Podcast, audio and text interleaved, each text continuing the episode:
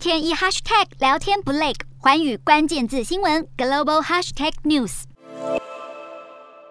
民众在街上自由走动，左邻右舍聚在一起聊天庆祝。上海因疫情爆发，封城两个月，六月一号终于解封。午夜一过，闷坏的上海市民纷纷出来透气。上海市解封并逐步恢复正常生活，大众运输重新营运，民众也赶紧到超市及市场采购粮食与生活用品。而这波疫情以来，每天进行的疫情防控工作新闻发布会，也从一号开始改成不定时召开，替连续九十天的记者会画上句点。但相较于上海，北京的疫情则还没有完全全消退。北京当局表示，疫情反弹风险依然存在，并坚持清零，同时呼吁市民端午假期非必要不离开北京，倡导就地过节。另一边，吉林省四平市五月三十一号发布公告，表示只要两次以上没有参加核酸检测的人，就会被依法行政拘留十天，并处罚款五百元人民币，和台币约两千多块钱，而且会被纳入失信人员名单，并被媒体公开曝光。而中国不断祭出强硬的防疫措施，甚至封城。有经济专家点出，这直接导致了中国政府的收入大幅短少约人民币六兆元。再加上今年前五个月从上海和深圳股市撤出的外资高达一百五十亿人民币，是自二零一七年有相关数据以来首度出现外资净流出，显示疫情与严格的清零防控措施